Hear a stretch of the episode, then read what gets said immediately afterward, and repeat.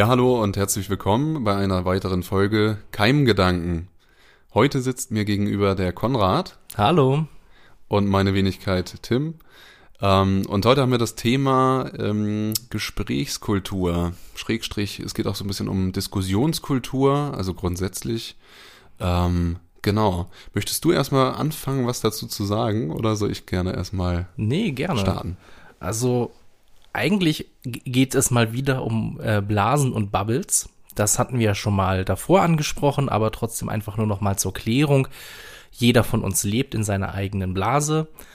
Wir schwimmen alle in unserer eigenen Suppe sozusagen. Das heißt, unser soziales Umfeld entspricht häufig unserer ähm, eigenen politischen Meinung. Das heißt, wenn man selber links ist, ist die Wahrscheinlichkeit, dass die Personen um einen herum, mit denen man viel Kontakt hat, auch links sind, ziemlich hoch. Ausgenommen davon sind natürlich Arbeitskollegen, was alles sein kann. Davon ausgenommen, es kann auch die Familie sein. Und natürlich, je nachdem, Freunde können natürlich auch unterschiedliche politische Meinungen haben. Aber das Spektrum wird sich vermutlich, wenn man selber eine linke Person ist, eher nach links bewegen und wenn man im rechten Spektrum ist, eher nach rechts. Und wenn man unpolitisch ist, dann gehe ich auch davon aus, dass viele von den eigenen Freunden auch eher unpolitisch sind. So, das würden wir jetzt erstmal so als eigene Blase bezeichnen. Und wir wollen wissen, wie kann ich denn mit anderen Menschen reden?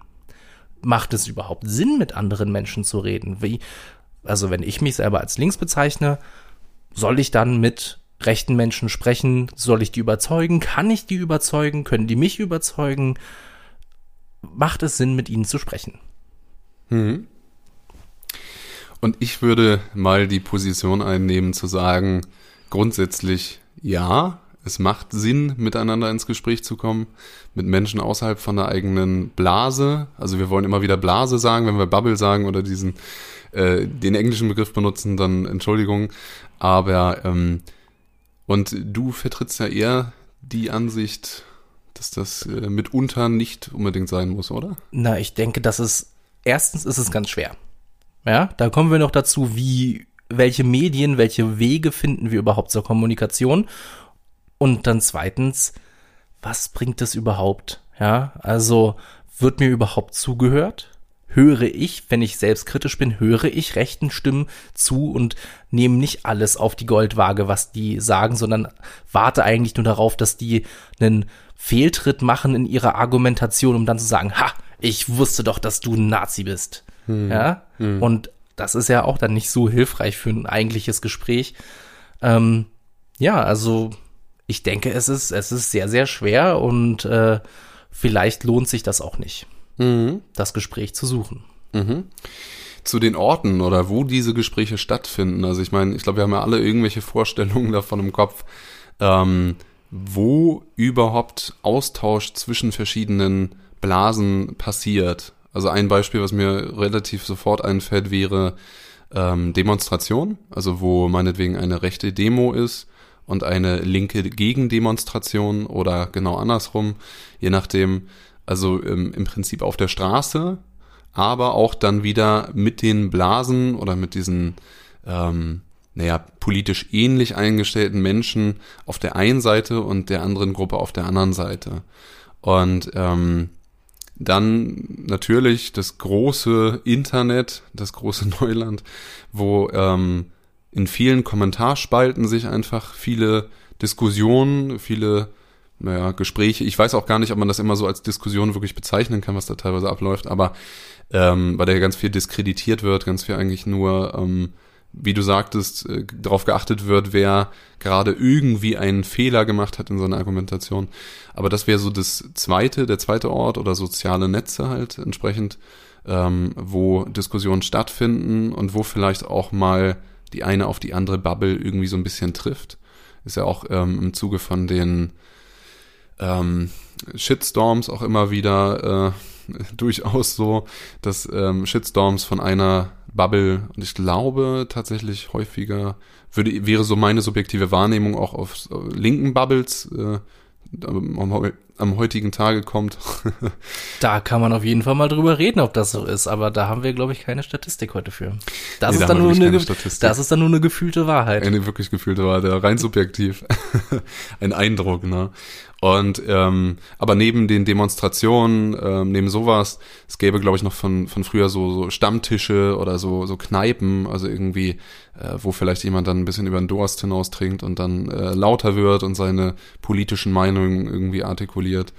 Ähm, und ansonsten, glaube ich, gibt es für viele Menschen gar nicht so wirklich viele Räume, wo noch Begegnungen gewissermaßen so stattfinden, oder? Wie no, denkst ich, du? Ich, ich, hätte noch äh, die Arbeit gedacht. Also mhm. ähm, ich habe zum Beispiel schon mal in einem Großraumbüro gearbeitet und da war alles von rechts bis links vertreten. Ja. Und äh, da muss man natürlich gucken, äh, wie man diese Arbeitskultur und Gesprächskultur unter einen Hut bringt. Ich habe da bei mir jetzt gerade im Kopf ein ganz spezielles Beispiel.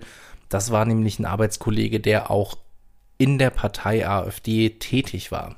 Ich nenne hm. jetzt keine hm. Namen, ja, aber der war tätig. Ähm, und als ich das gehört habe, war der sofort bei mir unten durch und ich habe kein Gespräch gesucht. Mal abgesehen davon hätte man, wenn dann, wenn zum Beispiel auch nur bei einer gemeinsamen Pause, also man kann ja nicht während der Arbeit jetzt mal seinen Tisch verlassen und sagen, hey, komm, wir gehen mal kurz in den Pausenraum und äh, führen eine Debatte. Ja, ja, Das, das wäre halt nur in der Pause möglich gewesen. Andererseits, wenn ich Pause hatte und andere Menschen mit mir draußen waren, natürlich kommt auch mal das Thema Politik auf und dann stellt man sich in den nächsten Pausen zu den Leuten, die viel mehr äh, der eigenen Meinung entsprechen. Hm. Ja. Hm. Das stimmt auf jeden Fall. Also ich meine, ich hatte auch im, während meines Studiums irgendwie immer wieder äh, Nebenjobs, wo ich auch tatsächlich genau das, was du gerade meintest, erlebt habe. Also immer wieder irgendwie auch äh, tatsächlich auch viele, naja, so Bildleserinnen und Leser, also wo ähm, Diskurse auch viel davon geprägt waren, also auch die Meinung, was so kursierte im Pausenraum und so. Aber das stimmt, da ähm, läuft das dann irgendwie so auf die kurze Pause mal hinaus, ne? Und ähm, reguliert sich dann aber auch wieder entsprechend schnell dadurch, dass du eben mit Menschen, die dir weniger sympathisch sind oder die deiner Meinung weniger nahestehen, ähm, eigentlich dann eher auch wenig Zeit mit denen verbringst und eher deine, deine kostbare Pausenzeit irgendwie ähm, ja, mit sympathischen Kolleginnen oder Kollegen verbringst. Und dann hat man eventuell noch die Familie. In der Familie kann es natürlich vorkommen, dass gerade wenn man äh, nicht direkt aufeinander lebt, ja, äh, dass dort äh, Menschen mit anderen politischen Gesinnungen zu finden sind und dann muss man halt überlegen, so will ich jetzt, wenn irgendjemand mal eine alltagsrassistische Bemerkung gemacht hat, will ich die jetzt sofort anprangern oder will ich des Familienfriedens Willens äh, da jetzt nichts sagen, einfach nur die Augen verdrehen und darauf warten, bis das Thema durch ist. Hm. Ja. Das stimmt und vor allen Dingen, das geht ja auch wirklich über die primäre Familie, also die reine Familie so auch wirklich hinaus, ne? Also dass auch in irgendeiner Verwandtschaft, irgendein Cousin, irgendeine Cousine oder ein Onkel, eine Tante ähm, oder jemand aus dem entsprechend dann, äh, ja, ja, hatte ich ja schon Cousin, Cousine und Cousin, aber auf jeden Fall, dass auch aus dem ähm, nicht ganz so nahen Umfeld in der Familie auch ähm, durchaus Unterschiede da sind und auch ähm, du meintest ja schon, dass auch manchmal Leute nicht äh, ganz nah beieinander wohnen und dementsprechend ja auch wirklich vielleicht in ganz anderen Umfeldern leben und auch ganz andere alltägliche Erfahrungen machen, die vielleicht auch äh, auseinandergehen. Also Beispiel, eine Familie, Herkunftsfamilie wohnt vielleicht irgendwie auf dem Dorf irgendwo und ähm, die Kinder sind vielleicht irgendwann zum Studieren in irgendwelche Großstädte gegangen und machen da ganz andere Erfahrungen als vorher eben auf dem Dorf und äh, verändern auch ihre politische Einstellung im Gegensatz zur Herkunftsfamilie oder so. Ja, dann kommt natürlich, das ist auch wichtig, ne? Wann bildet man eine politische Einstellung? Wann wird man denn, oder selbst, selbst wenn wir jetzt mal die, die Dimension Politik rauslassen, wann werde ich denn zum Ich? Ja, dass ich jetzt so nicht bin, wie ich es als Kind war, ist, denke ich, selbstverständlich. Und dann wirst du im Laufe der Pubertät, und das, denke ich, ist der wichtigste Faktor, immer mehr Züge finden, die mich jetzt auch heute als Menschen ausmachen. Und ich denke, sobald die Pubertät abgeschlossen ist, ja, sobald du in den frühen Zwanzigern bist, ist jetzt einfach mal als Zahl dahin gesagt, denke ich, ist man erstmal soweit relativ fertig und im Laufe des Lebens können noch die ein oder andere Einstellung hinzukommen. Aber erstmal bleibt das, denke ich, so. Ja. Ähm, aber ich lasse mich gern vom Gegenteil über, also mal gucken, ob ich mit 80 ein, ein rechter äh, Kneipenbesitzer bin, aber das glaube ich halt nicht. Ja. Mhm. Mhm. Es sind ja auch, also ich denke, Pubertät ist wirklich ganz entscheidend, ne? Ähm, also so die Umorientierung, äh, wer will ich mal sein oder wo fühle ich mich zugehörig. Ähm, es sind ja, denke ich, auch häufig ähm, auch Biografien außer Familie tatsächlich auch, die irgendwo ähm, für gewisse politische Einstellungen, für eine Haltung immer so ein, so ein ja, ein Nährboden praktisch sind. Ich wollte schon Keimboden sagen, aber ähm, ein Nährboden sind, auf dem das halt ähm, wächst. Also vielleicht ein plakatives, äh, blödes Beispiel, aber ähm, wenn meinetwegen ein, ein äh, Kohleabbau oder sowas geschlossen wird und da reihenweise eine ganze Schicht aus einem Viertel ähm, arbeitslos wird und äh, man sich anguckt, die Familien und gerade die Kinder in diesen Familien, wie die aufwachsen, dass sie häufig ja dann sehr in einem sehr frustrierten Milieu aufwachsen, wo einfach viel ähm, Potenzial dafür da ist, dass beispielsweise deswegen schon alleine Politik kritisiert wird oder ähm, auch politische Entscheidungen und äh, dass vielleicht auch für den Frust und für diese Dinge irgendwo auch jemand Schuldiges gesucht wird einfach, also wo man sagen kann, der ist schuld daran und also wo vielleicht auch durchaus auch einfachere Antworten irgendwie ähm, gesucht und gefunden werden, dafür irgendwie auch sein Leid oder auch das, was man erlebt, irgendwie jemandem zuzuschieben. Finanzieller Besitz, also die äh, ökonomische Lage eines Menschen ist ganz klar in der Blase drinne. Ja, du wirst selten jemand haben, der Millionär ist, äh, dessen bester Freund ähm, Hartz IV empfängt. Das ist einfach, das gehört mit zu den Blasen dazu. Ja? Und wenn deine, deine Familie und alle deine Klassenkameraden, ja, wenn du einfach aus zum Sachsen-Anhalt ist das Beispiel, ja, wir haben äh, ein Problem auch mit Armut hm. äh, hier in, in Sachsen-Anhalt, mit Arbeitslosigkeit. Wenn das etwas ist, was häufig vorkommt, dann besteht deine Blase, die wir besprochen haben, aus ähnlichen Menschen und ja, du hast jetzt gesagt, dann sucht man sich eben Feindbilder oder, oder Leute, die ein Sündenbock. Wer ist ein Schuld daran? Ähm, und häufig ist im Moment, glaube ich, gerade eine der, der größten Sündenböcke ist die Regierung, was man dann, denke ich, mit den Reichsbürgern, die ja jetzt auch äh, äh häufiger vorkommt, dass man das bei denen sieht. Ne? Hm. Ist natürlich, sage ich mal, schön, wenn sie jemand anderen gefunden haben, als einfach nur zu sagen, das sind die Ausländer ähm, und dann sagen, es ist die Regierung, aber dann ja, kommt man irgendwann doch auf Pfade, die eben nach rechts führen. Hm. Und das ist auch, glaube ich, ne, also ähm, ich will es auch nicht nur so zuspitzen auf die ähm, in Anführungszeichen rechte Ecke. Ähm, es gibt ja auch andere Formen, also auch im linken Milieu, dass sich Leute extremisieren, also dass Leute da eine immer felsenfestere Überzeugung haben von oder auch eine Ideologie ähm, annehmen, praktisch, ähm, die sie immer mehr dahin führt, okay, ich muss politisch handeln oder ich muss, man kann das dann ja alles auch von den Begrifflichkeiten sehr, sehr in der eigenen Art und Weise umdeuten, Zivilcourage zeigen und muss meinetwegen irgendwie im schlimmsten Falle auch Gewalt anwenden gegen irgendwie anders äh, politisch gesonnene Menschen. Egal ob jetzt links oder rechts oder so. Also ich wollte nur noch mal dazu sagen, weil ansonsten glaube ich, ist es immer dieses Schwarz-Weiß-Bild. Yo, da sind Leute, die sind arm und äh, weil sie arm sind, sind sie dann ausländerfeindlich und rechts und so. Und da ist es dann natürlich eine Möglichkeit, ne? Also sowas, so ein Feindbild zu haben oder so. Ähm, du hast recht, da habe ich sehr verallgemeinert. Das, da, da, da stimme ich dir jetzt erstmal soweit zu. Ähm, ich mag das Schwarz-Weiß-Bild trotzdem. Mhm. Aus also das Schwarz-Weiß-Bild im Sinne von, aber dazwischen liegen natürlich Grautöne, ja. Und wenn du bei, äh, sagen wir jetzt mal, rechts ist weiß und, und links ist ganz schwarz, dann bist du, wenn du, wenn du im richtigen äh, tiefschwarzen Bereich bist bei den Linken, dann sind, findest du dort gewaltbereite Menschen. Ja? Und wenn du im ganz weißen Bereich bist, also ganz weit rechts, dann findest du auch dort gewaltbereite Menschen. Ja, und jetzt könnten wir uns alle nochmal die Kriminalstatistik anschauen und dann sehen wir, dass äh, Gewalt von oder Straftaten von rechts häufiger vorkommen als von links.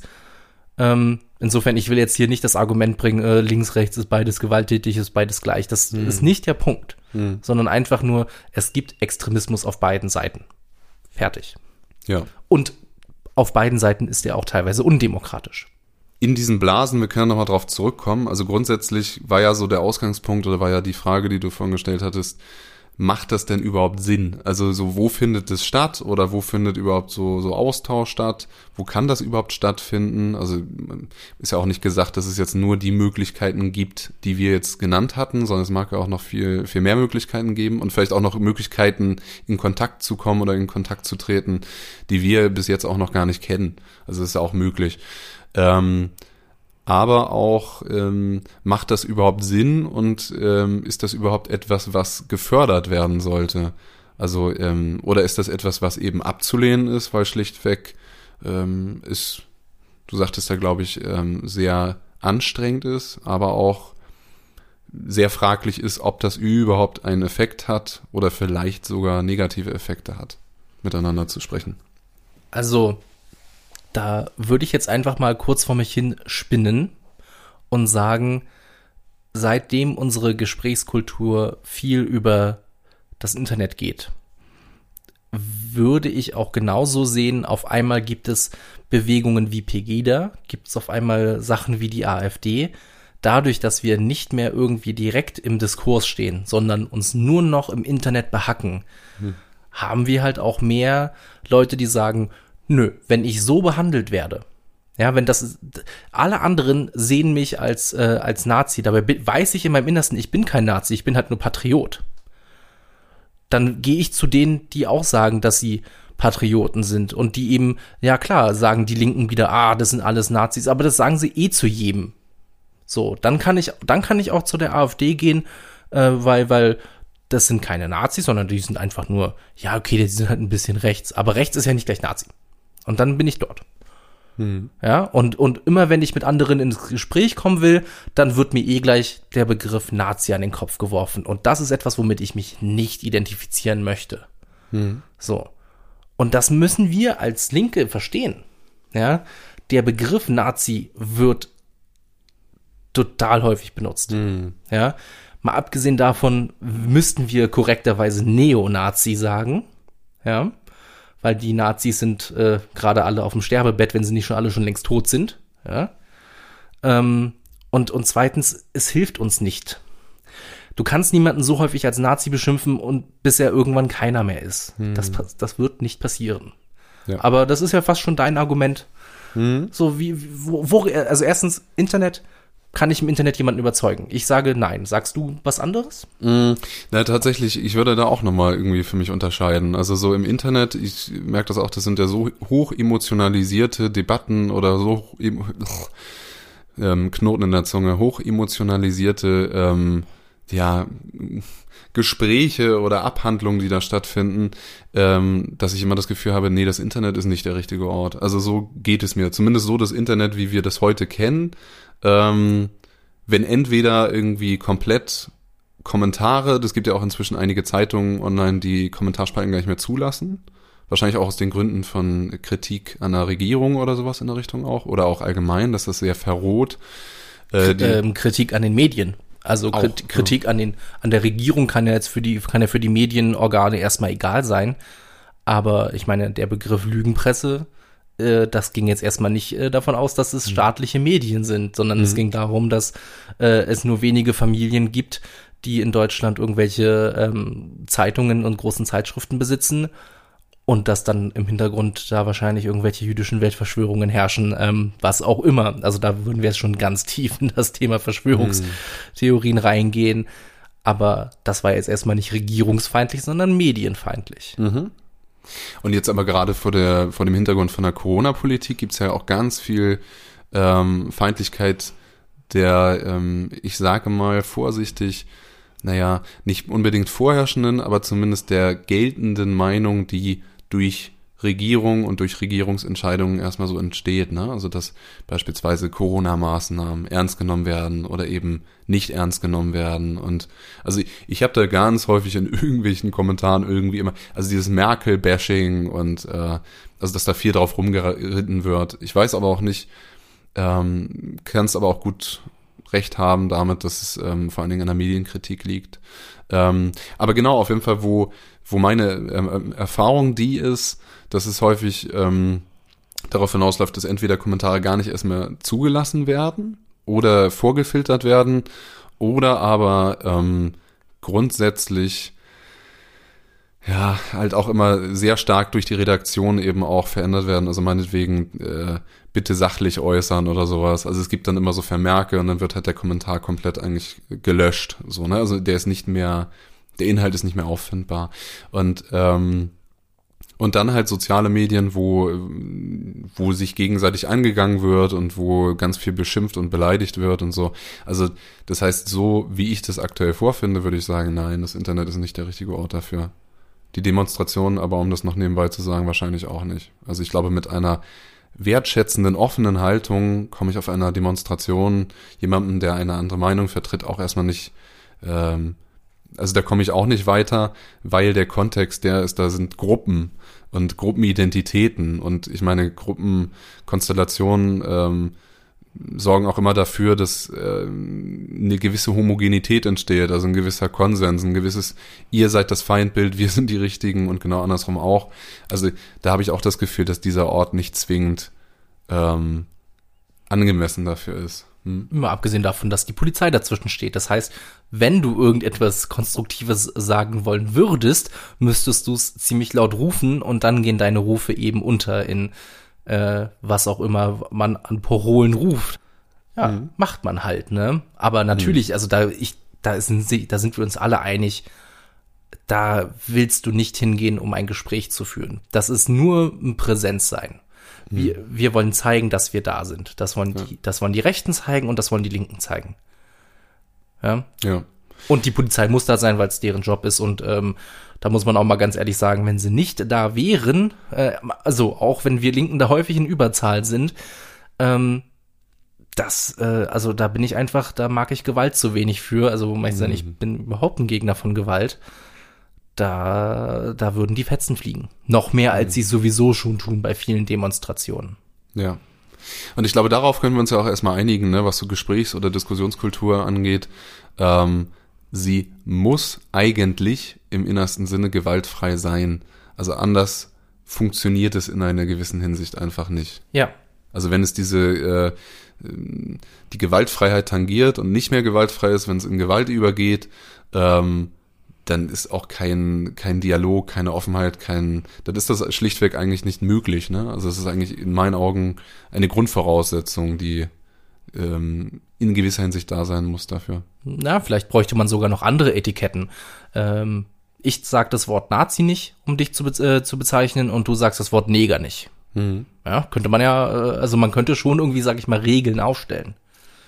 Und das wäre aber, die Voraussetzung wäre ja eine Augenhöhe, ne? Also wäre eine Augenhöhe, dass ich nehme dich ernst, du nimmst mich ernst und meinetwegen, ich verzichte dir zuliebe praktisch auf Begrifflichkeiten und du mir zuliebe dann auch. Also meinetwegen, ich finde das ein gutes Beispiel, dass man den anderen eben nicht äh, diskreditiert. Was weiß ich, der, der eine sagt, du blöder Nazi und der andere sagt, du scheiß Zecke oder so.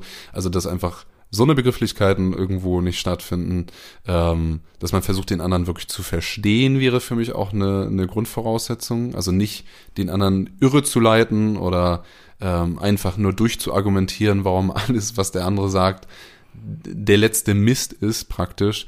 Ähm, obwohl ich es auch natürlich nachvollziehen kann, dass Menschen das tun.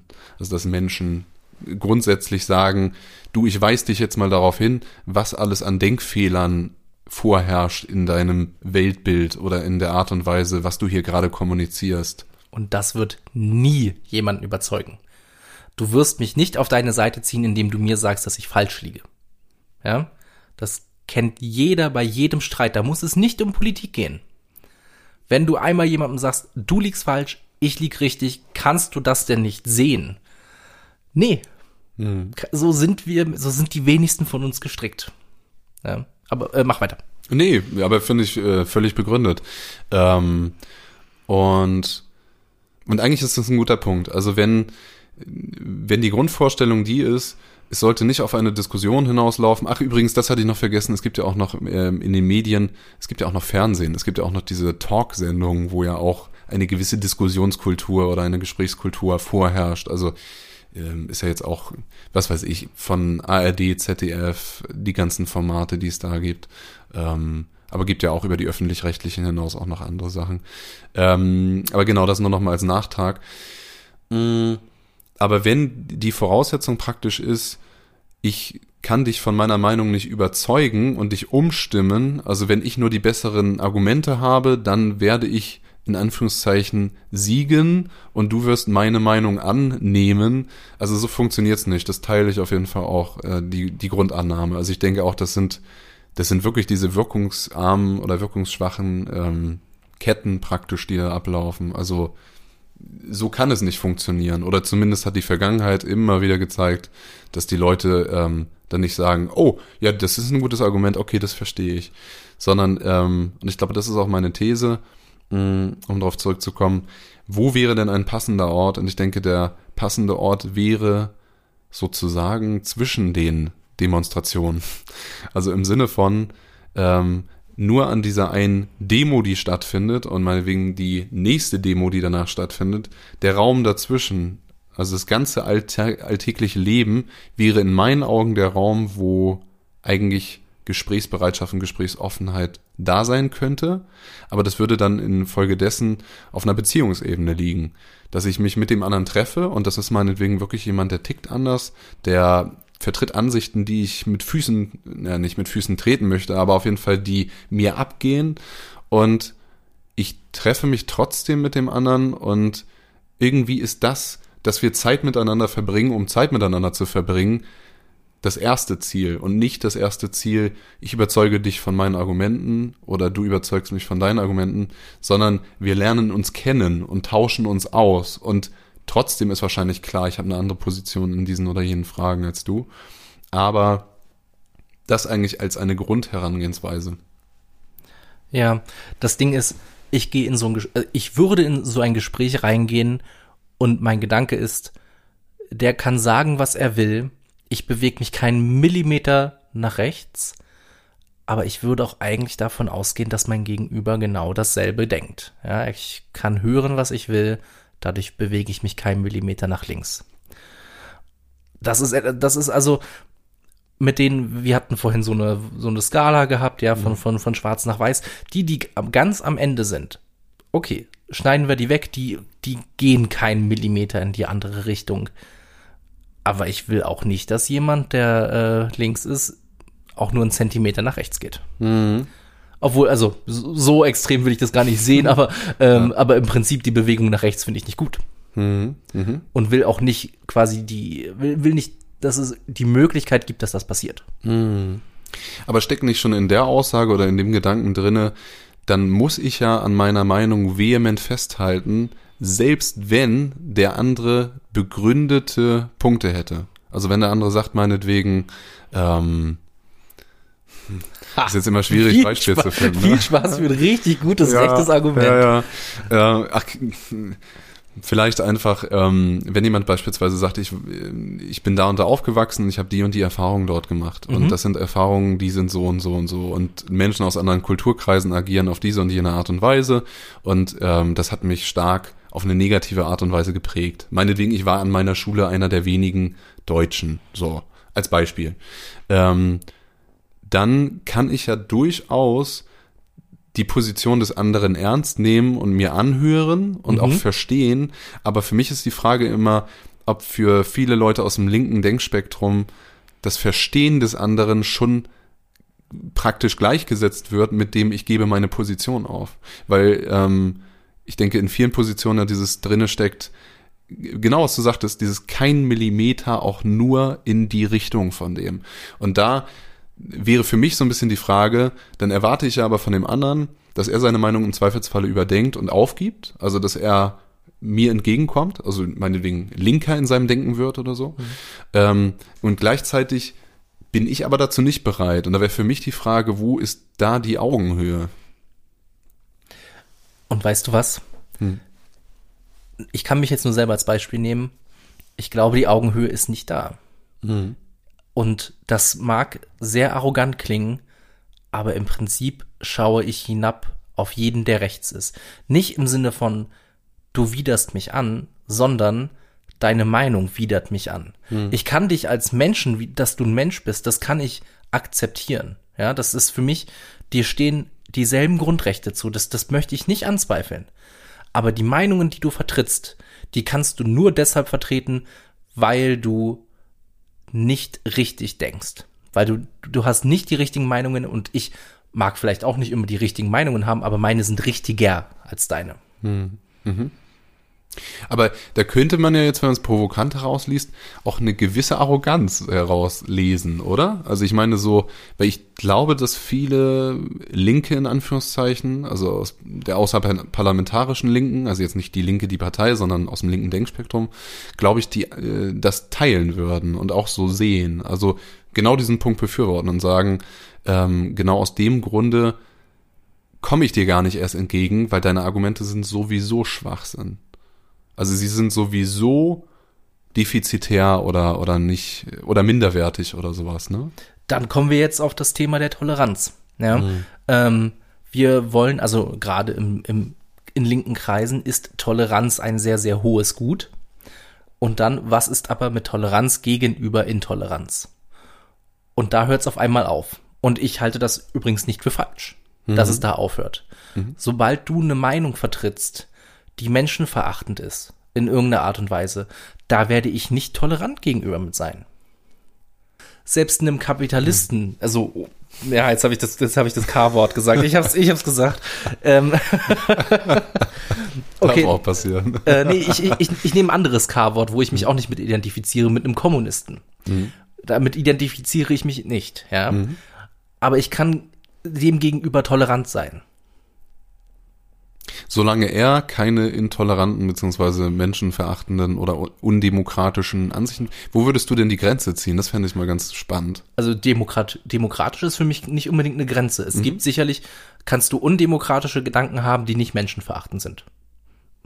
Thema Anarchie, mhm. ähm, wo mhm. wir irgendwann nochmal drauf kommen. Stimmt, ja. ja. Äh, das ist auch im Prinzip undemokratisch und halte ich für nicht, nicht so verkehrt. Mhm. Ähm, nee, es, es ähm, wenn ein Mensch niemand anderem Leid zufügt, reicht das schon, um ihm gegenüber tolerant zu sein. Ja? Aber es gibt Meinungen, die Leid zufügen. Mhm. Zum Beispiel Rassismus, Homophobie, Sexismus. Diese Meinungen zu vertreten, das fügt schon Leid zu. Und dann kann ich dieser Person oder besser gesagt deren Meinungen intolerant gegenüber sein. Mhm. Das ist meine persönliche Rechtfertigung, warum an dem Punkt Intoleranz gestattet ist. Mhm. Es ist dahinter steht ja auch so die These, dass wenn man äh, so tolerant ist, dass man auch der der Intoleranz gegenüber tolerant ist, dass dann die Intoleranz sich durchsetzt. Also dass praktisch dann ähm, aufgrund, also im Prinzip, dass so eine Toleranz dann auch so eine, na ich glaube, das wäre so meine Wertung, auch eine Feigheit vielleicht enthält oder auch so ein Nein, ich ich sag dazu nichts, es ist alles in Ordnung. Gleichzeitig ist aber auch die Frage, was hält eine Demokratie aus, ne? Und ähm, also wenn ich jetzt mal gucke, ich glaube, das ist im Bundestag ja auch sehr unterschiedlich. Ach, guck mal, da wäre ja auch noch Diskussionskultur und so. Bundestag, klar, das Politische an sich schon. Ähm, und da ist es ja auch so, dass AfD mitredet, beziehungsweise mitdiskutiert. Und ich glaube, da gab es auch ähm, Tage oder Veranstaltungen, wo auch tatsächlich dann ähm, bei einigen Sachen die die Abgeordneten von den anderen Parteien rausgegangen sind, also auch irgendwie ein Statement gesetzt haben, gesagt haben, das höre ich mir hier nicht länger an. Ich finde halt, oder ich finde spannend, also du sagtest ja auch schon dieses mit Schwarz-Weiß, ähm, dass die Extreme nicht zu überzeugen sind. Also die, ich sage mal wirklich in beiden Polen, egal ob jetzt links oder rechts oder was auch immer, gibt ja noch mehr Denkrichtungen, ähm, wo eine Ideologie vorherrscht. Also wo jemand wirklich ganz vehement fest drinne ist und wo kein Vor zurück, kein links, kein rechts ähm, gedacht werden kann. Ja? Na, wenn man, also wenn es nach, ich glaube, vielleicht mache ich es mir zu einfach. Ich hätte mir das vorgestellt äh, wie eine X-Achse und eine Y-Achse. Ähm, und so wie man sie im, im, im Schulunterricht noch kennt, ähm, und zwar so, dass es auch in den Minusbereich geht, sowohl bei X als auch bei Y. Ja, man hat eigentlich nur ein Kreuz vor sich. Äh, ganz links hast du halt eben links, ganz rechts hast du rechts.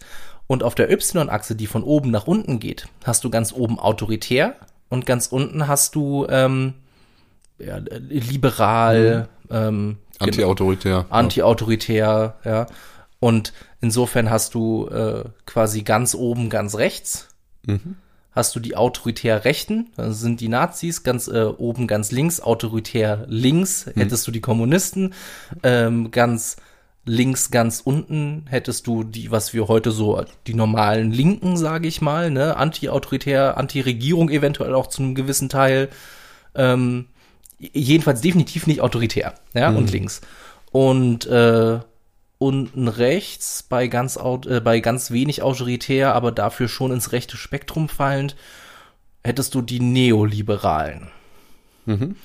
Und das ist, der, das ist der politische Kompass, den habe ich mir nicht ausgedacht, sondern den würde man auch finden in, in äh, einigen Foren, wo man sich bewegt. Da wird damit häufig gearbeitet, einfach nur um zu sagen, ohne jetzt viel nachdenken zu müssen, einfach nur zum Visualisieren, wo steht eine gewisse Person, wo stehe ich eventuell. Mhm. Genau. Mhm.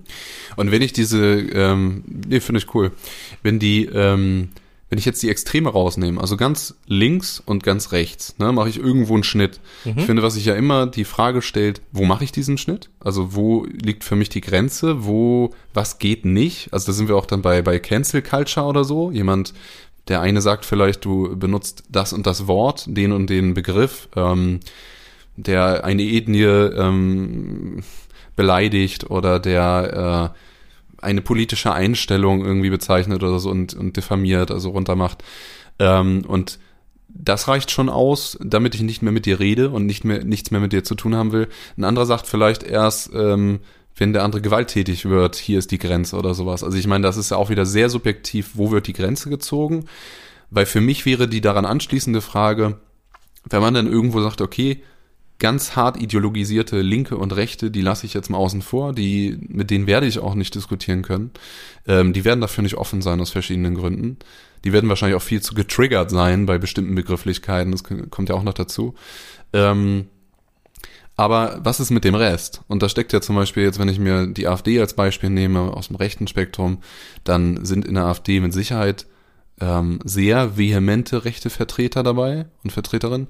Ähm, und gleichzeitig würde ich behaupten, dass bei der AfD-Wählerschaft eine Menge an Leuten da sind, die, wie du mal eingangs sagtest, zum Beispiel Kritik an der Regierung haben. Und vielleicht aus diesen Gründen war ja auch am Anfang irgendwie so ein bisschen die Pro äh, Protestpartei.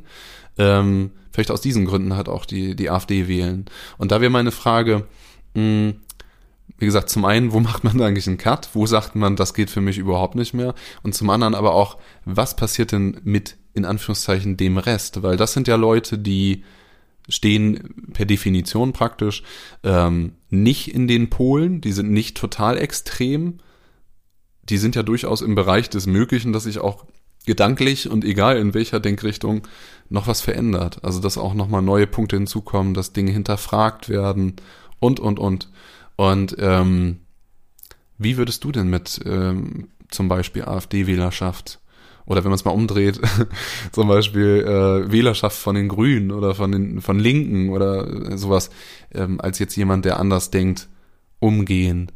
Ähm, also ich meine, bei meine, ich sag mal gleich, meine Herangehensweise wäre beispielsweise zu versuchen, deren Ängste beispielsweise jetzt auf die AfD-Wählerschaft bezogen, ernster zu nehmen. Also was für Probleme thematisieren die denn? Wovon sprechen die? Und da bin ich dann, glaube ich, wieder bei dir. Sind nicht vielleicht einige Zirkelschlüsse, die da, Schlüsse, die da begangen werden, falsch? Also, dass zum Beispiel jemand sagt, äh, hier, die Ausländer nehmen uns die Arbeit weg. So, und äh, ich glaube, Gysi hatte das tatsächlich mal, der hatte auch mal diskutiert mit Leuten aus einem anderen Denkspektrum und der hatte dann gesagt, naja, ging es dir denn besser, bevor die Ausländer hier waren? Also, bevor jetzt eine Migrationswelle war. Ging es dir da besser? Nö. Ähm, okay, wenn es dir da aber nicht besser ging, dann scheint doch das Problem, warum es dir nicht gut geht, nicht daran zu liegen, sondern dann scheint das was zu sein, was auch in, im System drinne hängt und in einer Art und Weise, wie, wie deine Lebensperspektive ist und, und, und, ob du gesehen wirst, ob du nicht gesehen wirst und, ähm, und da finde ich, hat man sich das politisch sehr einfach gemacht mit der AfD-Wählerschaft und Anhängerschaft, dass man gesagt hat, okay, eigentlich äh, also ein Nichtwähler ist besser als ein AfD-Wähler, war ja irgendwie auch mal so ein Statement, was kursierte.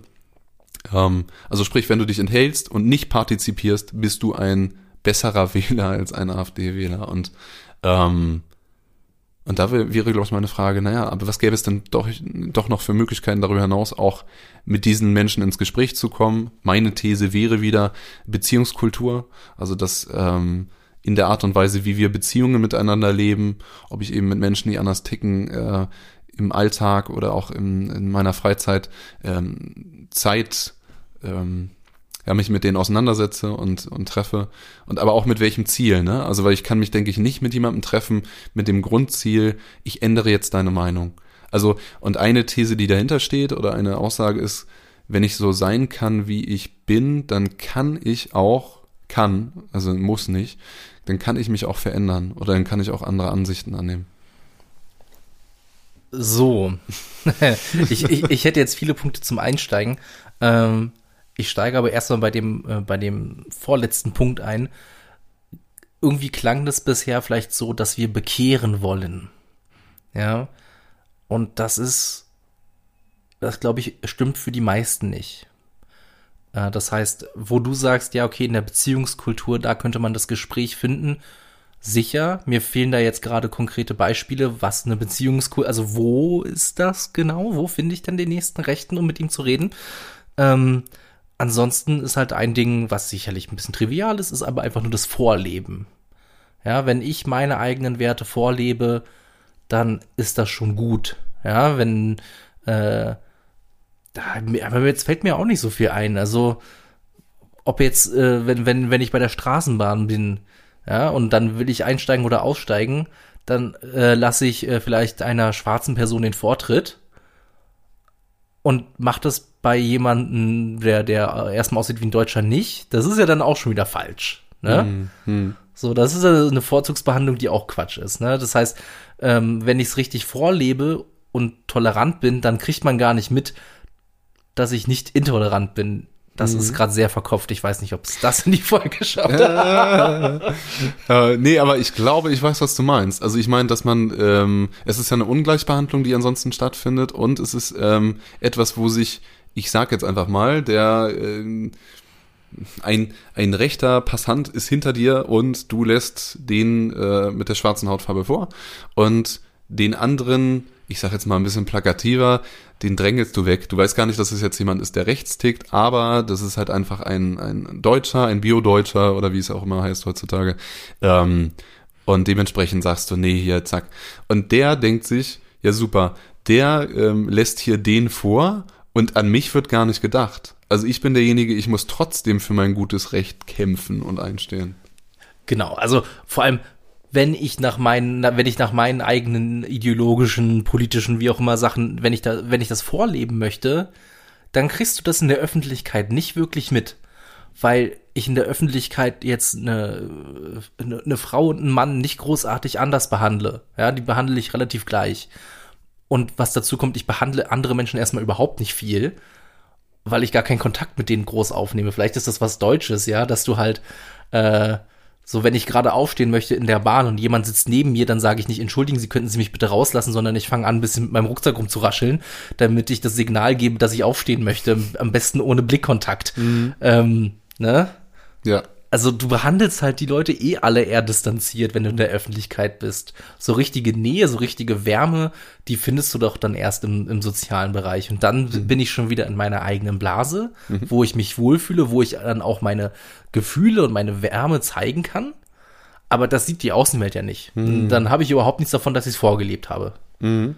Ich aber, weiß nicht, wo ich damit ja. hinaus, wo ich damit hin wollte, aber ich habe es kurzzeitig gedacht, dass ja. das ein kluger Gedanke war. Nee, aber ich finde eigentlich, ähm, also wenn, genau mit diesem, ne, wo man sich komfortabel fühlt, also wenn ich mich in meiner eigenen Blase befinde und in meinem Freundeskreis, ja, dann, dann fühle ich mich wohl und äh, wie du sagst, kann ich diese Wärme ausstrahlen.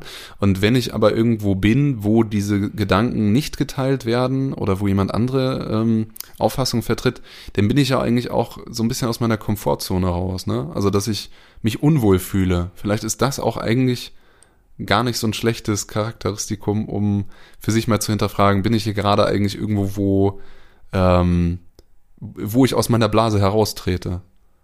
Also das, aber ähm, und das andere, also ich meine, wie Leute sich gegenseitig kennenlernen, die unterschiedliche politische Einstellungen haben, das ist, glaube ich, sowieso eine mega spannende Frage.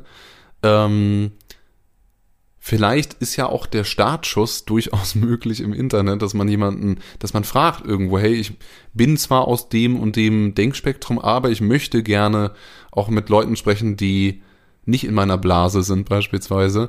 Und ähm, und möchte Kontakt haben oder irgendwie sowas in der Richtung und dann vielleicht sich mit jemandem zu treffen oder sowas. Also ich meine, so das ist klingt glaube ich alles sehr dilettantisch, aber grundsätzlich oder vielleicht auch nicht sehr organisch. Also ich meine einfach, dass es dann sehr ähm, erzwungen ist irgendwie. Aber ich glaube, vielleicht könnte sowas zumindest eine, äh, eine Möglichkeit sein, die dann aber eben nicht im digitalen Bereich bleibt, sondern die dann im, äh, im, im natürlichen, im physischen irgendwie stattfindet. Ähm, vielleicht aber auch in der Nachbarschaft, aber da sind wir auch schon wieder bei der Blase. Ich meine, wenn sich jemand in einem äh, gut situierten Viertel befindet, dann wird er wahrscheinlich mit vielen Leuten, denen es ganz anders geht, die einen ganz anderen Horizont haben, vielleicht sogar noch nicht mal politisch, aber einfach vom Lebenshintergrund, ähm, wird er sich mit den Leuten auch wahrscheinlich wenig bis gar nicht austauschen. Denke, ja, also da sind wir ja praktisch eigentlich auch bei dem, was jetzt in der, in der zweiten Folge mit Familienhilfe war, wo ich zum Beispiel in meinem Arbeitsalltag aus meiner Blase rauskomme. Und das, weil ganz bewusst irgendwie oder nee, in dem Fall ist es nicht bewusst, sind ja auch nicht Sachen, die ich mir aussuche oder so, aber weil das Fälle sind oder Familien sind, die halt in einem Viertel ähm, leben und aufwachsen, ähm, was ich so nicht kenne. Aber dann wäre man wieder beim beruflichen Kontext. Aber ich würde es, glaube ich, gerne eigentlich auf die private Ebene auch ein bisschen ziehen. Du, das ist einfach zu, zu ungewöhnlich. dass die meisten Menschen müssen nicht aus ihrem Metier raus. Ja.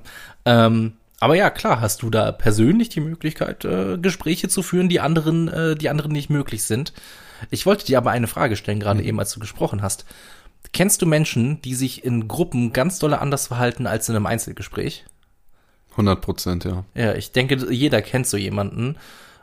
Und ich glaube, ähnlich ist das vielleicht mit Kommentarspalten. Wenn du, eine Komment wenn du einen Kommentar in einer Kommentarspalte abgibst, dann bist du selbstbewusst und provokant und alles Mögliche, ne? Und ich wette, wenn du mit so einer Person chatten würdest, da bist du zwar immer noch im Online-Raum und du bist immer noch gegebenenfalls anonymisiert. Aber ich glaube, du könntest ein besseres, Ges also in der Kommentarspalte wirst du keine Diskussion und kein Gespräch finden können. Aber wenn wir schon im, im Online-Bereich sind, dann eventuell in einem privaten Chat. Also ich meine, mit dem Direktchatten, da stimme ich auf jeden Fall zu. Ich glaube, da äh, werden einige Leute, einige Internet-Rambos und Rambinas wahrscheinlich schon ganz anders drauf sein. So. Ähm, aber ich finde, also für viele, ja, es ist, ich glaube, es ist halt wirklich, es geht grundsätzlich bei, diesen, bei diesem Thema darum, aus seiner eigenen Komfortzone und aus seinem eigenen Bereich und seiner eigenen Blase und dementsprechend auch aus dem, was man wahrnimmt und sieht in seinem Alltag rauszukommen. Ne? Und ähm, frage mich oder ich stelle mir die Frage, ist dafür notwendig, dass oder ist die Erkenntnis notwendig dafür, dass wenn das nicht passiert und wenn jetzt die Leute im rechten Denkspektrum sich immer mehr ähm, abges also gestempelt fühlen und abgewertet und äh, mir hilft sowieso keiner. Und Leute im, im linken Denkspektrum äh, sich denken, ja, ähm, aus den und den Gründen liege ich hier genau richtig und so weiter und so fort, äh, dass ja eine Spaltung in der Gesellschaft dann eigentlich immer stärker vonstatten geht. Und ob die Erkenntnis oder die Frage, was ist dem, was wirkt dem entgegen, ähm, und ich, da wäre ich eben bei Beziehungskultur, also dass eben Beziehung gelebt wird in ganz unterschiedlicher Art und Weise und also ich meine jetzt nicht Beziehungen mit einer Liebesbeziehung, ich meine jetzt vor allen Dingen, glaube ich, Freundschaften, also wo ähm, jemand dann halt Zeit wirklich mit jemandem verbringt, der ihm eigentlich, äh, mit dem er sonst nicht reden würde, so. Und ich glaube, dafür bräuchte es ja irgendwie überhaupt einen Impuls, ähm, der überhaupt ausgeht. Genau, wo auf jeden Fall ähm, aber irgendwas vonstatten gehen muss, damit überhaupt da eine Änderung sich vollziehen kann oder damit überhaupt jemand das anders vielleicht lebt. Aber so, und das wäre, glaube ich, meine Grundherangehensweise oder meine Grundannahme, wenn es so weitergeht, wie aktuell die Diskussions- und Gesprächskultur ist, dann werden sich immer mehr Leute extremisieren. Und ich glaube, die Frage ist, wollen wir das wirklich? Du Schwarzmaler. Ja. Das weiß ich nicht. Könnten wir nicht sogar sagen, ich weiß es nicht. Ist, ist die AfD denn Radikalisierung oder nimmt sie vielleicht die radikalen Rechten und zieht sie ein bisschen mehr in die Mitte? Die sind immer noch super rechts, aber vielleicht suchen die jetzt nach demokratischen Wegen rechts zu sein und nicht mehr nach menschenverachtenden Wegen rechts zu sein. Ähm, das ist ziemlich blauäugig. Hm. Ja, will ich, will ich gar nicht bestreiten, dass das total blauäugig ist. Aber äh, das, ich stelle es einfach mal als These in den Raum. Dass, dass, die, dass die AfD die richtig Rechten in die, versucht weiter in die Mitte zu ziehen. Ah, das ist, glaube ich, Quatsch. Die versucht, die Mitte nach rechts zu ziehen. Ja, äh, na, na. Ich denke, naja, ich sag mal so, durch die, die Verrohung von der Sprache und so, also dadurch, dass halt irgendwie immer mehr Sachen so verallgegenwärtigt werden oder auch ein neues, äh, neues, naja, neue Begrifflichkeiten geschaffen werden, die irgendwie nicht so schlimm klingen oder so, oder wo, ähm, also jetzt auch beim Beispiel der AfD, wo ja immer wieder auch ähm, also was ich immer wieder wahrgenommen habe, zumindest auch wieder medial geprägt, das muss ich dazu sagen, aber ähm, wo die AfD vorne herum, also so ein bisschen der Wolf im Schafspelz, ne? Also so dieses Prinzip, ähm, nach außen hin vertrete ich mich weitaus demokratischer, als ich dann tatsächlich bin. Und äh, da würde ich dazu stimmen, ich glaube, es geht eher darum, äh, dass die, die Mitte eher ein bisschen nach rechts gerückt werden soll, wahrscheinlich. Ähm, gleichzeitig gibt's ja auch noch irgendwie sowas wie identitäre Bewegung, der dritte Weg, glaube ich, der Mhm. dritte neue Weg, der dritte Weg. Also auf jeden Fall auch nochmal so andere äh, Parteien oder, oder Institutionen, wo ich denke, naja, wahrscheinlich existiert auch im rechten Denkspektrum sehr viel mehr Heterogenität, als viele Linke das wahrnehmen oder wahrhaben möchten. Ah, Ganz sicher. Also da bin ich mir, da bin ich mir sehr sicher. Also wir Linken sagen ja immer von uns, oh, wir sind so unglaublich zersplittert, Anti-Deutsche und was nicht. Also wir haben ja wirklich viele, viele Untergruppen und die können sich alle nicht leiden. Ja, das wird im rechten Spektrum. Also da bin ich natürlich kein Experte für. Aber das kann ich mir im rechten Spektrum sehr gut vorstellen. Ich kann mich an meine Jugendzeit erinnern. Ähm, ich war immer mit meinen Freunden, weil wir noch nicht äh, alt genug waren, um in Bars zu gehen, haben wir Bier getrunken auf einem öffentlichen Parkgelände. Und an einem Abend waren dort ganz viele Nazis. Und die war, also wir haben uns auch dazu gesetzt, nicht weil wir unbedingt, äh, weil ich glaube, da waren wir einfach noch nicht politisch genug für. Und der eine wurde halt beleidigt mit, ach, du bist doch eh ein Antisemit. Vielleicht nicht beleidigt, aber damit aufgezogen so, weil Juden sind ja gar nicht mehr das Problem, aber er ist trotzdem Antisemit, hahaha, wie lustig, aber das ist nicht meine Meinung, ne? Ähm, von, von dem, äh, von dem Nazi, der ihn so bezeichnet hat. Ja. Ähm, da gibt's auch Splittergruppen mit, mit Sicherheit. Ja. Ich meine, es gibt doch auch alleine schon dadurch, dass die Rechte jetzt ja auch sehr international ist, auch eben wieder durch, die, äh, durch das Internet. Ähm, Blood, Blood and Honor zum Beispiel ist ja, äh, glaube ich, britisch. Äh, müsste ich nochmal nachgucken. Vielleicht ist die auch US-amerikanisch. Ich kann da gar nicht meine Hand für ins Feuer legen, ich weiß das schlichtweg nicht, ja. Aber die sind halt super gut vernetzt, auch mit, mit äh, deutschen Nazis und deutsche Nazis sind gut vernetzt mit, mit polnischen Nazis, wo ich mir denke, hä, wie könnt ihr denn so international sein? So kommt der, so jetzt, demnächst hat man dann irgendwie vielleicht eine tunesische Nazi-Abteilung oder was ist jetzt hier los, ne? Aber nee, die sind untereinander gut vernetzt. Ja? Da teilt man halt auch die, die Ideologie, ne? Oder die Grundwerte, sag ich mal. Mm.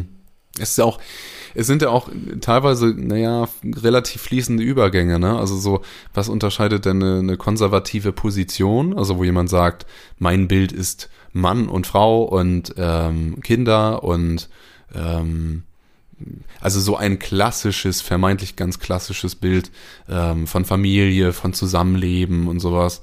Und wo ist da eine, eine konservative Position? Wo fängt aber auch eine, eine, ja, weitaus rechtere Position an? Weil das, was du meintest, das sind ja schon wirklich die, Die sind hardcore. Genau, also ich meine, das sind ja schon wirklich Gruppen, Gruppierungen, um die es dabei geht. Das sind jetzt nicht moderate äh, Vertreterinnen und Vertreter, sondern das sind schon welche, die sehr stark und sehr vehement und auch, also wenn wir das wieder mit diesem X-Kreuz definieren würden, dann würde man sagen, die sind wahrscheinlich sehr weit, Rechts. Genau, rechts und, Und autoritär. genau, autoritär, also rechts oben. Ja. Oder wie auch immer. Ja. Ja, genau, genau, genau. Wenn man das als Koordinatensystem sieht. Genau, also und, und die bewegen sich ja auch ganz klar im, im, im illegalen Bereich. Während die AfD das nicht, das ist nicht ganz klar immer illegal. Das ist wahrscheinlich häufiger legal als illegal. Obwohl die ja auch durch den Verfassungsschutz beobachtet werden, ne? Also zumindest ist ja, Ja, so die aber was ist denn das für ein Argument? Also der Verfassungsschutz beobachtet auch Linke. Mhm. Also da geht's ja wirklich nur noch um demokratisch. Und Mhm. da, also, also ich hab, der Verfassungsschutz ist doch, ist doch, also zum, dachte ich, ist doch keine positive Institution oder die haben, oder sagen wir es anders, sie haben sich doch in der Vergangenheit nicht mit Ruhm bekleckert. Ja. Ja. Ähm, haben sie sich, de denke ich, auf verschiedenste Art und Weise oder in verschiedensten Hintergründen auf jeden Fall nicht. Ähm, Ja, ich meine das auch gar nicht als was Positives, also als im Sinne von jetzt, oh, wenn der Verfassungsschutz darauf guckt, dann ist es was Tolles oder was weiß ich, sondern ähm, für mich ist dahinter, glaube ich, eher so der Gedanke, äh, genau, dass es halt schon in eine extreme Richtung geht, die zu extrem ist. Und da hast, äh, hast du recht, da geht es wirklich um, um demokratisch oder antidemokratisch. Ja, genau, also wenn ich glaube, wenn es um, um den Verfassungsschutz geht, dann geht es wirklich nur noch um demokratisch, antidemokratisch. Punkt. Mhm. Und wenn wir nochmal drauf zurückkommen, also ich meine, okay, dann nehmen wir diese ähm, Parteien und Institutionen und so, und die sind meinetwegen alle relativ stark links oder rechts. So, das sind ähm, aber was machen wir, wie gesagt, mit den restlichen dazwischen? Also was kann, wie können die anders in Kontakt treten? Da wollte ich gerne nochmal drauf hinaus. Also wie da sich zwischen denen, die sich zwar auf die linke und rechte Seite stellen, die aber vielleicht manchmal, ist ja durchaus eine Möglichkeit, berechtigt, ähm, vielleicht auch mehr Übereinstimmung in einigen Positionen haben, als sie denken oder sich in einigen Punkten auch ähnlicher sind, als sie meinen, ähm, oder wo auch Kritik gegenüber ähm, staatlichen Maßnahmen oder gegenüber Eingriffen oder gegenüber allem möglichen äh, vielleicht verbindend sein könnte. Aber je stärker das ja eben auf dieses links und rechts und das ist so, bam, bam, bam, reduziert wird, desto weniger wird da ja eigentlich ein, ein Raum sein, wo überhaupt Austausch stattfinden kann, oder? Äh, ja, stimme ich zu. Und wir müssen ja, Gott sei Dank müssen wir bei keinem Gedanken ja nicht auf ein Fazit kommen. Genau. Äh, da, das werden wir nicht haben. Ja. Also, wenn es eine Antwort gäbe, glaube ich, hätten wir davon gehört, weil wir uns mit dem Thema auseinandergesetzt haben. Ja. Mhm.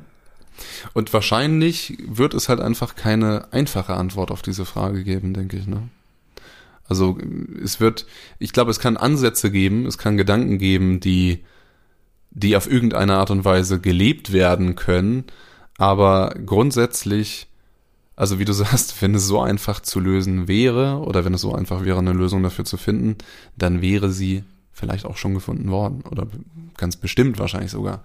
Ähm, aber ich denke trotzdem, und da komme ich nochmal drauf zurück, den Punkt, den du vorhin gesetzt hattest, dass man den anderen nicht diskreditiert und beleidigt. Ich glaube, dass das trotzdem einer, ein wesentlicher Punkt dahingehend ist, ähm, wie so eine Gesprächs- und Diskussionskultur aussehen könnte und wie es wahrscheinlich auch gut wäre. Und meine Behauptung ist jetzt, dass ähm, Leute aus allen Spektren wahrscheinlich dann auch Dinge aushalten müssten, die ihnen vielleicht sogar wehtun.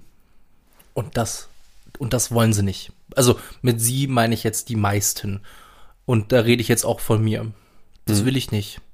Ich, boah, nee, ich will dem Rechten nicht zuhören. Warum?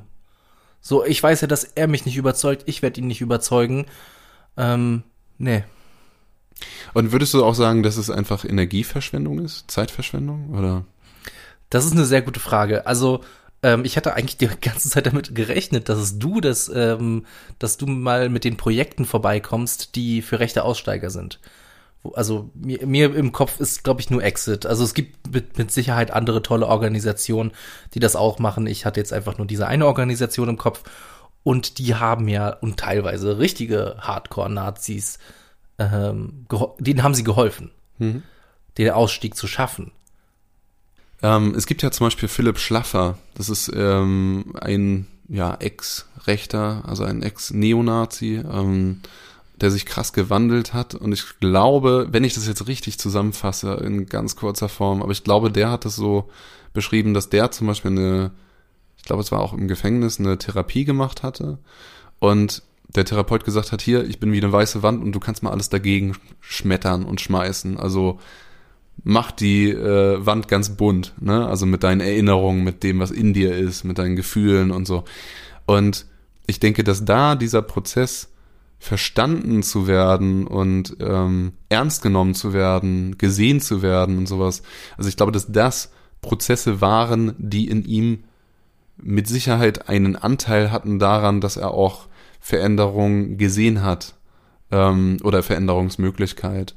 Ähm, aber ja, um darauf zurückzukommen, gibt es eigentlich für äh, linke Aussteigerinnen Ich hatte gerade denselben äh, Gedanken. Ein Projekt oder Projekte, also die aus dem aus dem linken Deckspektrum ausbrechen wollen? Oder also gibt es das überhaupt schon von der, von der rechten Seite praktisch? Weißt du, warum es das vielleicht nicht geben wird? Weil du, wenn ich, also ich weiß ja nicht, ob es noch was Linkeres gibt, jetzt sage ich mal als Antifa. Mit Sicherheit gibt's noch deutlich linkere ähm, Gruppierungen. Aber wenn ich da austreten möchte, glaube ich, laufe ich nicht Gefahr, umgebracht zu werden. Aber wenn du aus so einer Gruppe wie Blood and Honor austreten möchtest oder aus anderen richtig heftigen äh, Vereinigungen, dann bist du eine Persona non grata. Da kannst du, glaube ich, da läufst du Gefahr, ernsthaft verletzt, äh, eventuell getötet zu werden. Hm. Und ich glaube, das hast du bei, also wenn du als Linker aussteigen wollen würdest, glaube ich, könntest du das einfach tun. Und da würde dir nicht viel passieren. Hm. Aber ja, also mag, mag schon sein, aber ich glaube trotzdem, wenn du jemand bist, der in einem linken Denkspektrum agiert und in einer krassen In-Group war, also ich meine jetzt in einer, also du hattest ja Antifa, die wirklich heterogen hoch 80 ist, also ich meine einfach, wo wo ganz unterschiedliche Antifas mit ganz unterschiedlichen ja. Standpunkten in jeder Stadt vorkommen irgendwie. Aber ähm, wenn jemand da rausgeht, kann ich mir schon vorstellen, dass das auch Widerstände nach sich zieht. Ich meine, das heißt ja dann nicht gleich, dass derjenige zum rechten Denkspektrum wechselt, aber es kann eben sein, dass er sagt, das ist mir zu extrem hier alles oder so, ne? Ähm, ich weiß es nicht. Also ich meine, das ist, äh, glaube ich, eine Sache, die man von außen, in Anführungszeichen, wenn man jetzt nicht in diesen direkten Kleinblasen da irgendwie auch mit äh, drinne ist, wahrscheinlich auch gar nicht mitbekommen würde, würde ich jetzt mal so behaupten. Ist das nicht interessant? Wir beide bezeichnen uns ja eigentlich eher im linken Spektrum, aber und, und, und trotzdem sind wir von den Blasen her zu weit entfernt, um über die Rechtsextremen reden zu können? Äh, Entschuldigung, über die, äh, über die Linksextremen reden zu können? Hm. Das findet halt medial, glaube ich, viel, weniger statt, ne? Also, also selbst wenn es, also, aber ja. trotzdem ist es keine erste Hand Erfahrung. Und Nö. ich, ich habe, ich habe sehr, sehr linke Freunde, also mhm. die deutlich weiter in, auf der, auf der, auf der, ähm, mhm. auf der Glockenkurve sind als ich. Und aber trotzdem, also die, also wenn die jetzt auf einmal sagen würden, oh, ich habe im Lotto gewonnen, auf einmal gefällt mir, was die FDP sagt, da würden alle sagen, oh, du Arsch, aber es würde sich, also, die würden vielleicht tatsächlich aus einem Freundeskreis rausfliegen. Hm. Aber die würden, also da, da würde doch keine, da würde keine Hexenjagd stattfinden. Hm. Ah, das ist nur eine Vermutung. Vielleicht oh. sehe ich alles mit der rosaroten Brille, was Linke angeht. Möglich, ne? Also ich meine, weil ähm, ich glaube auch bei den bei den rechten ähm, Gruppierungen und so. Es ist ja häufig auch nicht ein Ausstieg, der von einem auf den anderen Tag passiert, ne? sondern das sind ja, wie du meintest, irgendwie, wahrscheinlich hat sich jemand da schon deradikalisiert oder hat sich auf Dauer irgendwie von diesen Meinungen irgendwie abgewandt und hat deswegen irgendwann meinetwegen so ein Programm gewählt oder hat sich irgendwie mit einem anvertraut oder so. Ähm, aber ich denke auch, wenn das so ein, so ein, so ein Cut wäre, wo jemand auf, von einem Tag auf den anderen sagt, ja, dann also es macht ja schon irgendwie auch Sinn, dass es im, im rechten Gesinnungsbereich dann stärker so ist, äh, du, ähm, naja, wie soll man sagen, ähm, du trittst uns mit Füßen oder du ähm, gehst jetzt in die restliche Gesellschaft, die gegen uns ist und so. Also es hat ja auch durchaus was damit zu tun, dass man vielleicht sich auch selber als Opfer sieht oder stilisiert. Also sagt, die restliche Gesellschaft, die will uns einfach nicht und ähm, und aus so einer Anti-Haltung heraus eigentlich agiert. Wobei das ja auch eigentlich eine Übereinstimmung wäre mit der Antifa, oder? Also die, also, die sich ja auch nicht gesellschaftsfähig nee. für die Mitte sieht. Genau, genau. Also und, und äh, nee, ich weiß nicht unbedingt, ob die sich immer so als Opfer sehen. Also ja, in gewissen Punkten bestimmt, ja, Überfremdung und was sie nicht alles da für Themen haben. Da ist es deutsche Volk Opfer von was auch immer, ja. Aber die Gruppe selber, das sind doch die, die, äh, die Aufgewachten. Ja, das sind doch die, die, also die halten sich doch selber für die, die richtig denken. Ja. Und sagen, ich kann mich nicht identifizieren mit dem deutschen Staat. Und das findest du auf der anderen Seite, also wenn ich Einspruch als Graffiti auf, auf einer Wand schon mal, äh, der hat mich sehr zum Schmunzeln gebracht, war Deutschland verrecke, es lebe die Zecke. Mhm. Ähm, also Antideutsche gibt's definitiv im linken Spektrum. Ja. Und ja. Äh, im rechten Spektrum hast du übrigens auch genauso den Hass auf, auf Polizei, wie du ihn im linken Spektrum hast. Das finde ich mhm. sehr witzig. Mm. Ich hatte noch mal, ich äh, komme noch mal ganz kurz drauf zurück und zwar, ähm, es war so eine Fortbildung hier, ich glaube Ansichten wechseln hieß das tatsächlich und da ging es halt auch darum, wie mit Leuten, äh, die jetzt in, aus dem rechten Denkspektrum stammen, äh, wie mit denen umzugehen ist und ich habe auch schon gemerkt, während diese Fortbildung lief, dass, glaube ich, ganz viele Leute, die im linken Denkspektrum sind, sofort sagen würden, nein, no way. Also die mit ihrer Cancel Culture auch so weit gehen würden, dass sie auch schon diese offenen Gedanken und diese Herangehensweise zu sagen, ich nehme die jetzt erstmal ernst oder sowas, ähm, schon per se ablehnen. Und da würde ich zumindest zur, äh, ja, zur Debatte stellen, ob nicht eine starke linke Haltung auch schon ein gewisses Problem gesellschaftlich gesehen mit sich bringt, was eben Andersdenkende angeht. Ja, aber die wollen doch die Gesellschaft zum Positiven ändern. Ähm, darf ich mal ein Bild malen? Gerne, aber, ich, mal. aber ich weiß nicht, ob wir das tatsächlich in die Sendung nehmen, weil mir das gerade, das Bild ist mir einfach gerade in den Kopf gekommen. Schwarz-Weiß-Aufnahme vor einem Laden, auf der, auf der, äh, auf der Fensterscheibe des Ladens, ähm, auf dem Schaufenster ist ein Hakenkreuz in Weiß drauf gemalt mit dem Spruch kauft nicht bei Nazis und zwei Punks bewachen die Tür mit einem Knüppel. Hm. Also halt, ich mache gerade die Umkehrung von kauft nicht bei Juden. Ja.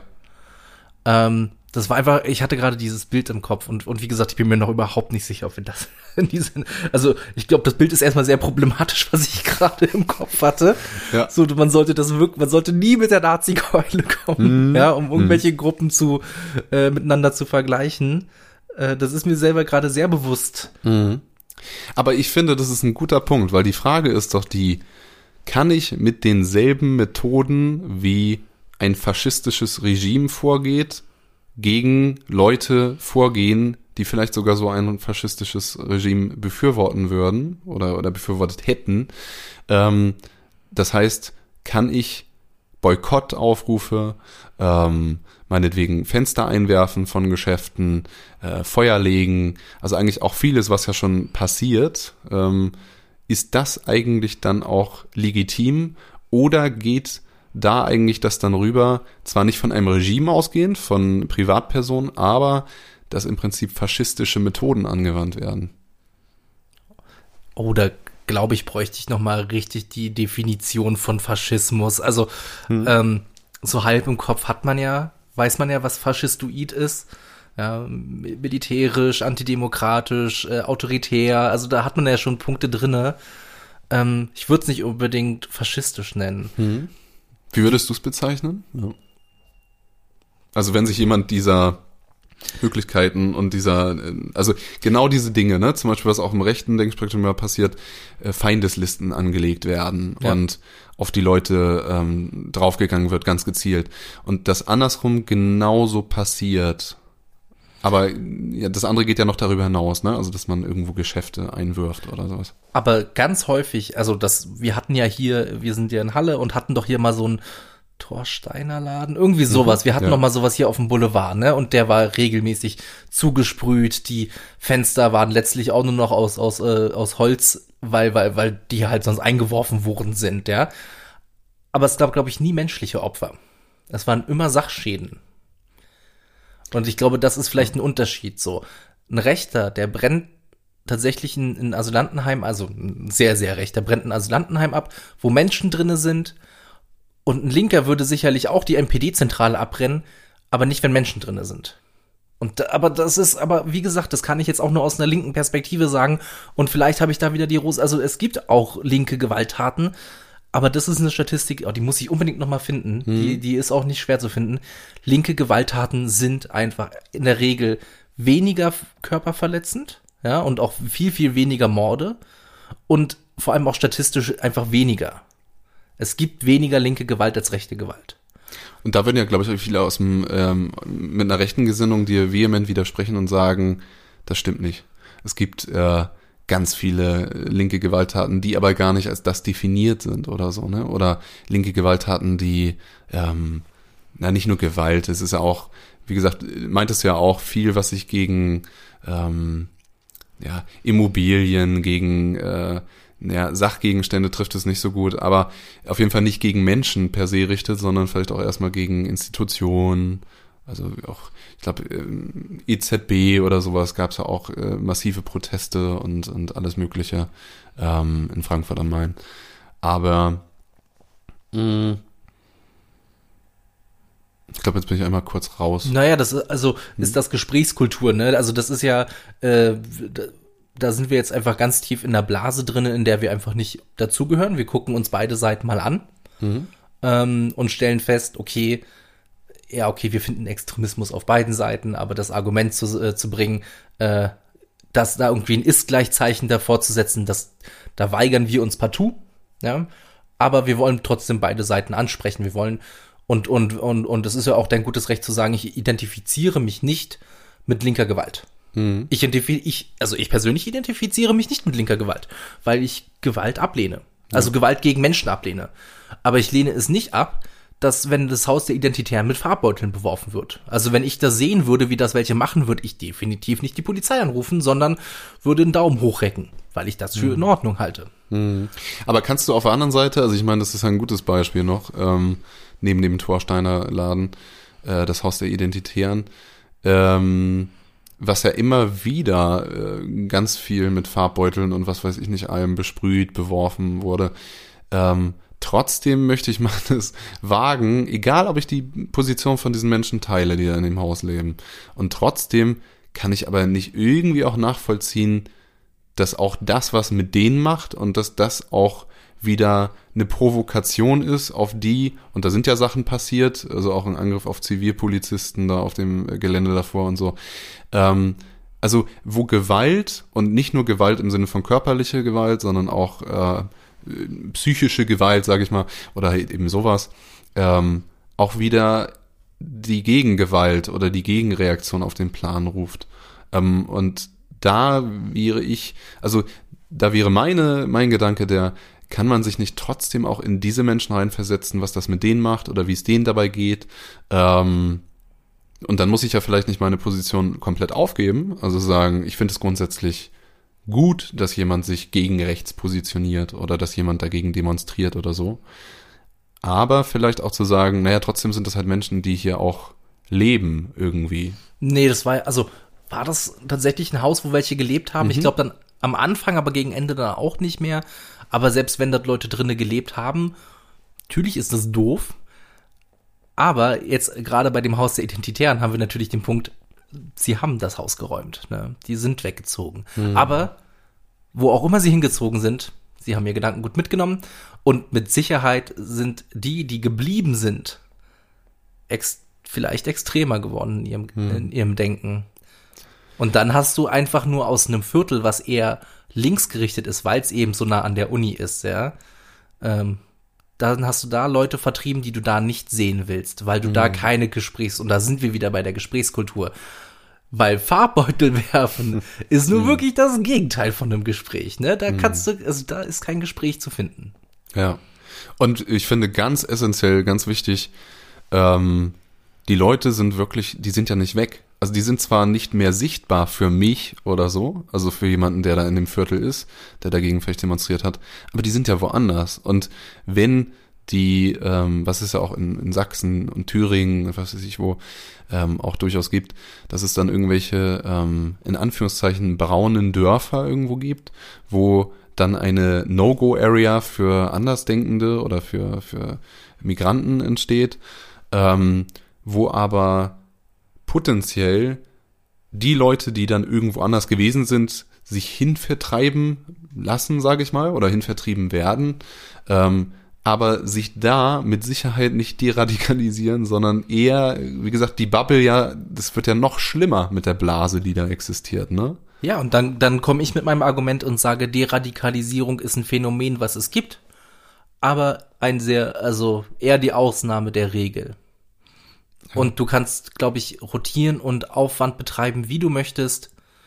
Du wirst Menschen in der Regel nicht deradikalisieren können. Ich weiß nicht, vor kurzem gab es noch bei YouTube eine Werbung von der Bundesregierung. Da lief bayerische Volksmusik, sage ich mal, und jemand hat an einer Kuckucksuhr gearbeitet, ja, als Handwerker.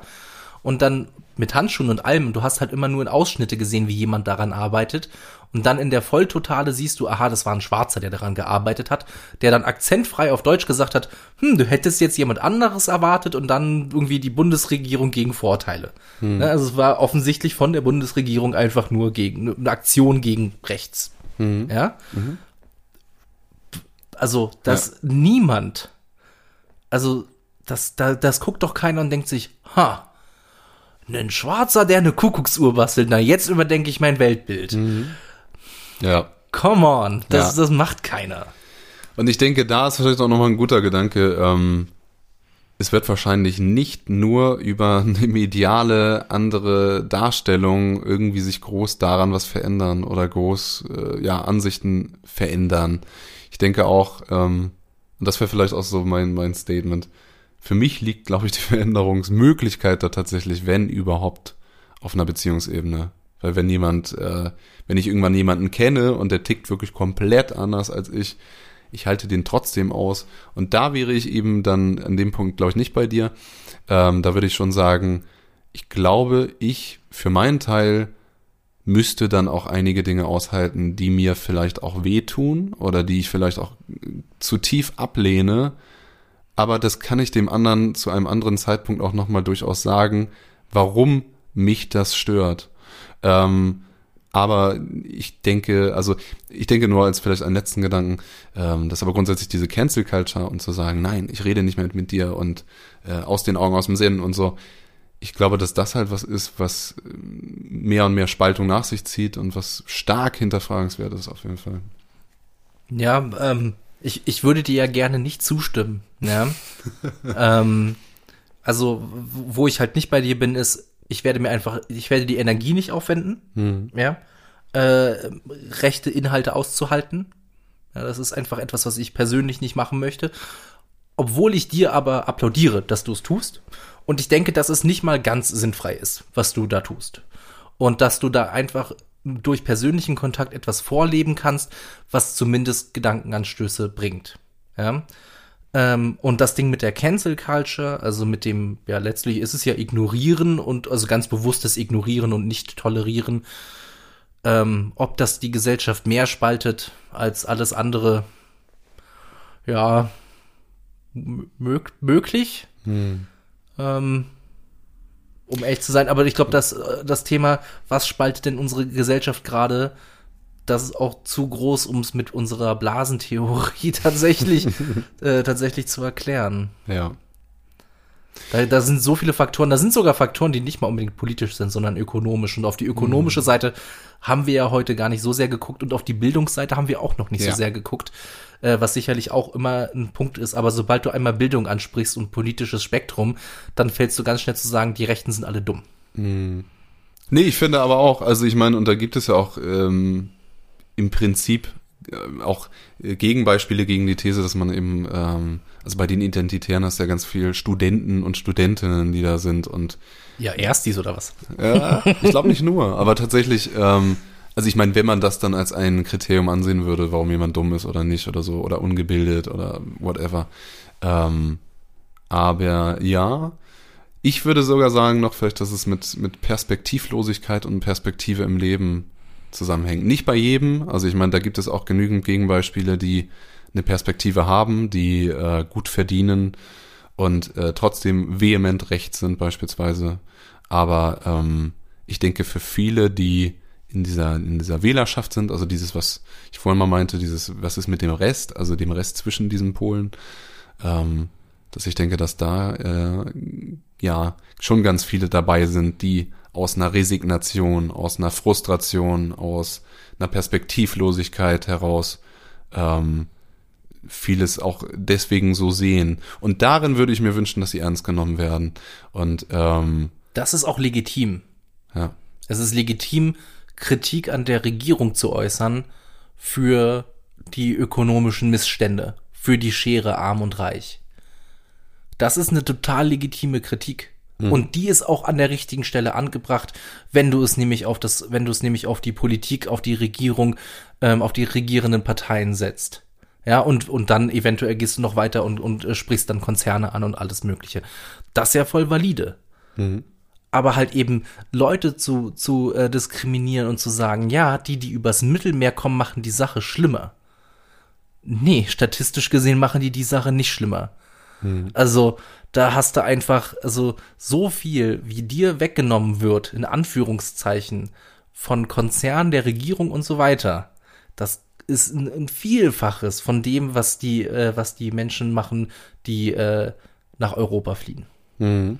Und ich fände das aber gerade gut, wenn zum Beispiel vielleicht auch medial Beiträge oder, oder was auch immer, Texte, ähm, wenn sowas entsteht, was aber aus der Grundhaltung heraus ähm, kommt, trotzdem diese Menschen, die sowas sagen, also die sagen beispielsweise hier die Leute, die über das Mittelmeer kommen, die sind das Problem, ähm, die in ihrer, in, ihm, was heißt, in ihren Argumenten, aber ich würde eher sagen, in ihrer Haltung trotzdem ernst nehmen und versuchen auf Augenhöhe irgendwie auch Argumente dagegen zu bringen, wie du sagtest, wo es vielleicht wirklich um was ganzheitlicheres geht und eher um den Punkt, okay, ähm, wie ist das denn mit Konzernen, wie ist das denn mit, ähm, mit Steueroasen, wie ist das denn mit ähm, Ausbeutung durch kapitalistische Tendenzen und so und bla bla bla. Also sind das nicht Punkte, die einen viel größeren Raum einnehmen, wenn wir uns dem einfach ernst annehmen? Das wäre natürlich richtig gut, ne? Dass, dass wir da eine Education haben, ähm, eine, eine, eine wirtschaftspolitische Education. Ja. Das wäre vielleicht ein Lösungsansatz. Mein Vater sagt immer, das Wichtigste, was man politisch erreichen müsste eigentlich, wäre eine, eine Partei, die würde sich Pro Bildung nennen. Hm. Dass du ein Vielfaches von dem, was du jetzt gerade an Staatsausgaben hast, für allen möglichen Quatsch und Bundeswehr und was weiß ich nicht alles, ne? Dass du einfach ein Vielfaches mehr in die Bildung steckst und dann hast du ganz viele Probleme nicht mehr. Ist zumindest seine Meinung. Ich würde die äh, teilweise mindestens unterschreiben. Ähm, und das ist natürlich eine, also finde ich, äh, vielleicht ist das, oh, das ist voll der optimistische Schlusspunkt, wenn wir mhm. sagen, wir haben zumindest schon mal einen Übeltäter erkannt und das ist wie, unsere Bildung in, im ökonomischen Sinne ist nicht gut genug. Ja, weil die Chancengleichheit nicht gegeben ist und, und, und, und, und. Ja. ja. ja. Das ist doch eigentlich ein guter Schlusspunkt an dieser Stelle. Ja. Ähm, deswegen, ich danke dir wie jedes Mal, ähm, dass du hier bist und hier warst heute. Ähm, und genau, mal gucken, was es, wie es dann weitergeht, ob wir das Thema nochmal vertiefen oder vielleicht nochmal irgendwie andere ähm, andere Dinge zu Wort kommen lassen oder wo wir weitermachen. Ich glaube, das wird sich zeigen. Das werden wir dann jetzt aber nicht vor dem Mikrofon abquatschen, sondern genau. da werden wir jetzt mal, wir wollen noch nichts in Ausblick stellen, was wir dann nicht halten. Das stimmt. genau.